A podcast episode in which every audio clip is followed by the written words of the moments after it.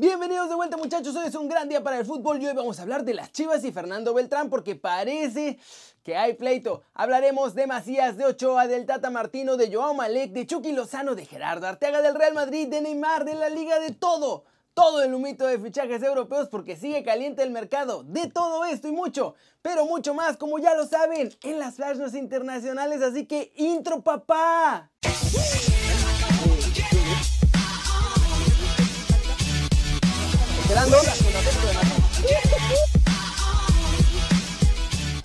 Arranquemos con noticias de Chivas y América porque hay cosas importantes en ambos clubes, sobre todo en el rebaño con sus jugadores y problemas que parece que se están cocinando. Empecemos rapidito con América, porque ya salió el alcance de la lesión de Memo Ochoa. El portero mexicano se lesionó, recordemos, en el calentamiento previo al partido entre Cruz Azul y tiene una lesión muscular que lo dejará fuera entre 4 y 6 semanas. Esto refuerza la teoría de que el trabajo físico en América no está bien realizado.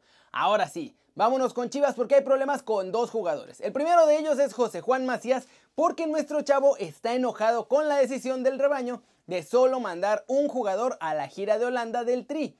De hecho, suena a que le quieren prestar solamente a Tiva Sepúlveda a la selección. Pero Macías ya está peleando porque dejen ir a los demás, o por lo menos a él. Macías quiere ir al Tri y hará lo posible por ir a esta gira holandesa. Pero lo más grave está pasando con Fernando Beltrán porque nuestro chavo estaba destacando. Y ojo, que no quiere renovar con el rebaño. Su contrato vence en verano del 2021 y en Chivas no quieren que les apliquen la de varios chavitos que ya están aplicando de irse a Europa gratis. De hecho, no sé si han notado que últimamente no ha tenido casi minutos a pesar de haber estado jugando bien, incluso de hacerlo bien con la selección. Y esto es porque Chivas lo está banqueando para presionarlo para que renueve y le puedan poner una cláusula millonaria. ¿Cómo la ven? Yo pensé que esas malas mañas ya se habían acabado cuando se fue el tío Higuera de Chivas. Pero parece que dejó buena escuela en el rebaño y ahora bloquean a sus jugadores para que firmen contratos y luego puedan pedir muchísima lana por ellos en caso de que los quieran desde Europa. Siguiente noticia muchachos, Joao Malek está a nada de saber su futuro y como no es raro en México, hay cosas bastante extrañas en esto que va a pasar y que pueden influir en la decisión final. Y es que muchachos, al fin habrá última audiencia para determinar el resultado del caso de Joao Malek. No se había podido hacer antes por todo lo de la pandemia. Eso sí, de todas las pruebas y testimonios que hay, solamente se van a tomar en cuenta 24. En total hay 80. ¿Por qué decidieron que 24? Solo Dios sabe. Esto es menos de la mitad de las pruebas y los testimonios que había desde un principio en el caso por el accidente que provocó por andar manejando borracho. Por lo menos eso sí, se acordó que sí se van a utilizar las fotos y los videos que se consiguieron del momento del accidente. Y bueno, esta audiencia se concentrará en resolver únicamente la culpabilidad con agravantes. Así que es importante que acrediten qué tan borracho estaba, qué tan rápido iba y esto incidirá en el momento de la pena que le van a poner a Malek. O sea, Esencialmente Malek ya es culpable porque sí pasó el accidente y sí fue su culpa. Lo que van a ver es si realmente andaba muy borracho y si andaba haciendo tonterías, si iba manejando muy rápido, para saber el tipo de castigo que le van a dar. Y puede ser desde que ya salga libre, porque pues ya estuvo mucho tiempo en prisión preventiva, y que solo pague una lana por lo que provocó, o hasta que se quede muchos, pero muchos años encerrado por andar tomando malas decisiones de beber y manejar.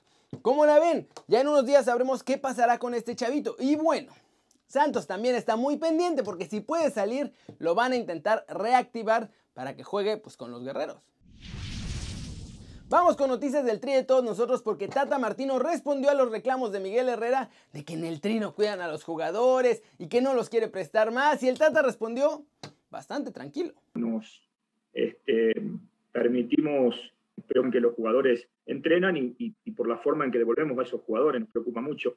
Em, nosotros este, habitualmente este, tenemos em, un, este, una, un reconocimiento del trabajo que los futbolistas hacen en, sus clubes y lo que pretendemos hacer en selección nacional, en, en las diferentes selecciones, es trabajar eh, bajo el mismo rango de carga que trabaja en sus clubes. Este, tenemos eh, casi por, por lema este, no modificar tanto la carga de los futbolistas de lo que hacen habitualmente, semanalmente en sus clubes, cada vez que vienen a selección, porque es este, muy bueno que los jugadores mantengan una línea común de, cargas de trabajo.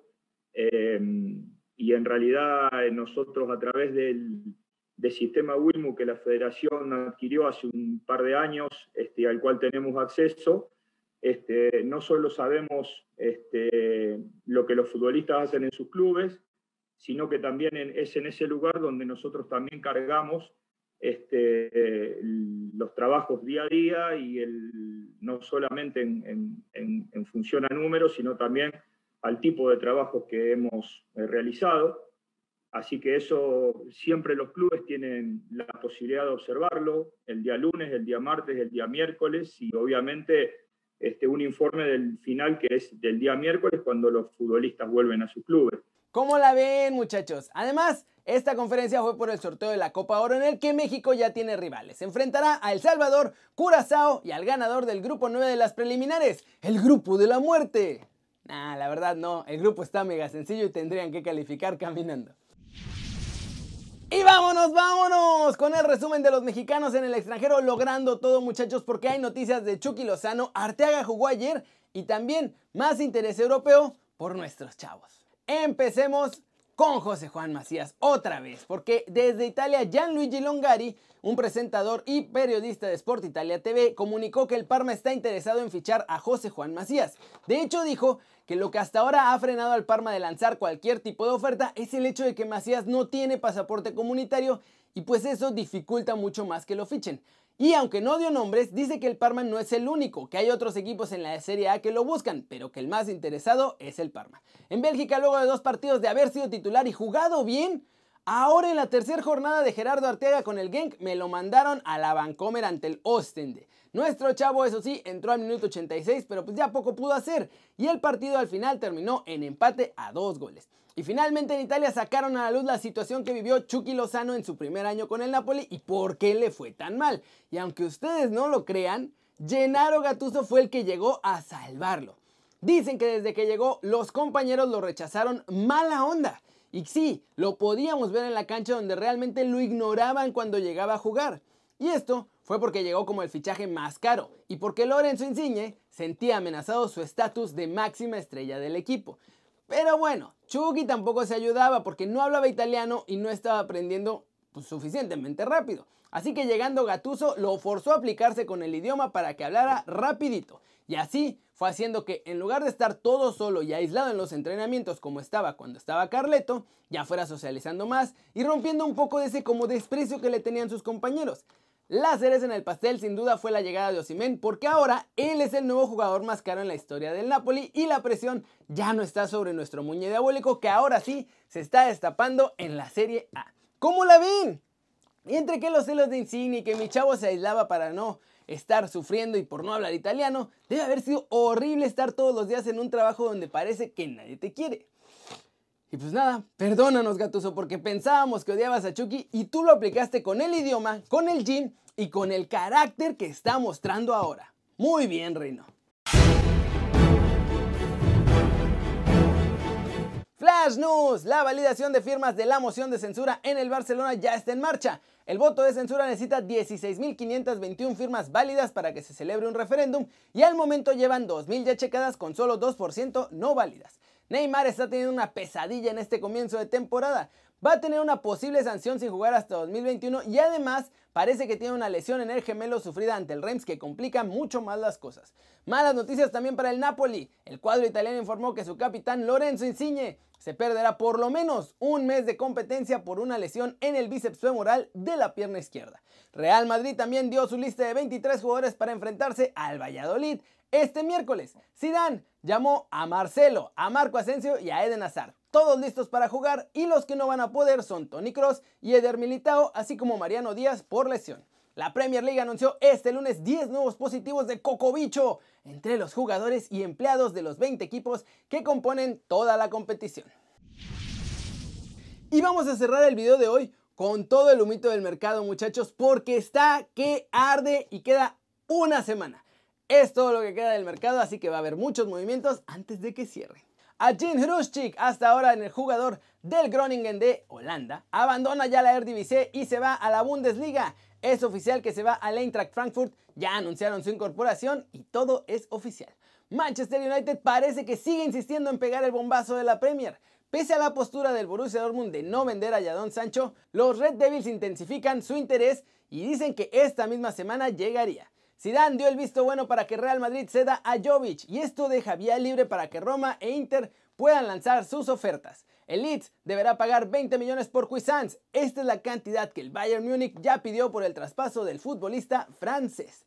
Es oficial también, muchachos, el mediapunta español de la Lazio, Luis Alberto, ha renovado con el equipo romano hasta el 2025. Según el equipo, Lyon está dispuesto a escuchar propuestas por menos de los 25 millones que pedían inicialmente por Memphis Depay. El medio galo habla incluso de que podrían aceptar hasta la mitad. Leicester está muy cerca de firmar a James Tarkovsky, defensa central del Burnley de 27 años y por el que van a pagar una cantidad cercana a los 40 millones de euros. ¿Cómo la ven? La Premier League sigue gastando dinero a lo bestia, muchachos, y aparte pagan súper caro a los jugadores allá. Pero bueno, se siguen reforzando, siguen llegando fichajes. El Frankfurt tiene también ahí un nuevo jugador. Van estrellas jóvenes llegando a otras ligas. Luego llega a la Premier y las compra carísimas de París. Pues ya ven que también van a pagar a Jadon Sancho, parece los Red Devils. En fin. Eso es todo por hoy, muchachos. Muchas gracias por ver el video. Denle like si les gustó o métanle un zambombazo. ¡Pa! A la manita para arriba si así lo desean. Suscríbanse al canal si no lo han hecho. ¿Qué están esperando? Este va a ser su nuevo canal favorito en YouTube. Denle click a la campanita para que hagan marca personal a los videos que salen aquí diario, muchachos. Yo soy Kerry y como siempre me da mucho gusto ver sus caras sonrientes, sanas y bien informadas. Y sí, aquí nos vemos mañana desde la redacción. Chau, chau.